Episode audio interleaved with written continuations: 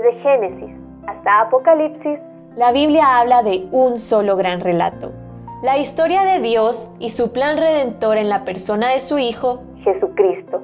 Te invitamos a escuchar este extracto de la Biblia devocional centrada en Cristo, presentada por Lifeway Mujeres y Biblias Holman. Un corazón robado. Primera de Reyes 11. Salomón es una figura bíblica destacada y hay muchas lecciones que podemos aprender de su vida. Su padre fue el rey David, el más conocido de los reyes de Israel, quien amaba a Dios y tuvo un corazón conforme a él.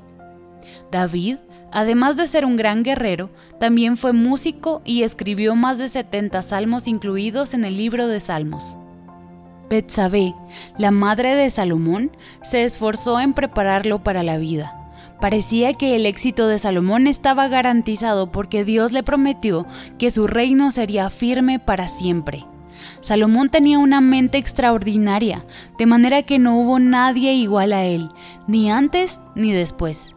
El problema radicó en que Dios le requirió obediencia, pero él no obedeció. De su vida aprendemos varias lecciones.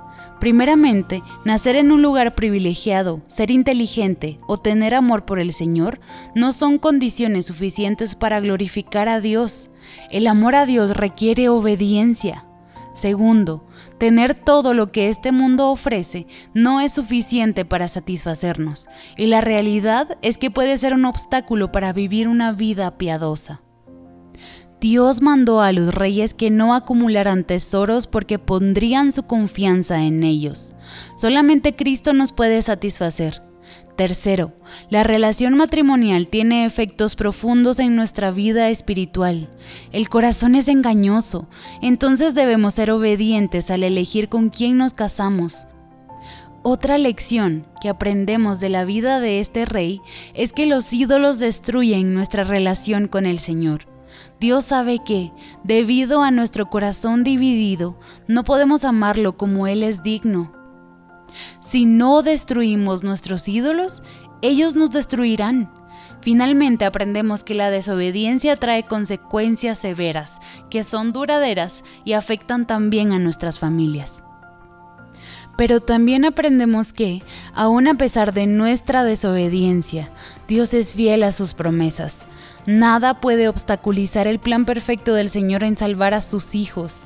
Aún a pesar de nuestra desobediencia, Dios mandó a nuestro Rey eterno, Jesucristo, para hacer lo que ni David ni Salomón ni ninguno de nosotros podríamos hacer, vivir una vida dedicada solamente a Él. Y luego Cristo envió al Espíritu Santo, quien nos da la mente de Cristo y la capacidad de vivir en obediencia para su gloria. Para conocer más recursos relacionados a esta gran historia, visita www.centradaencristo.com.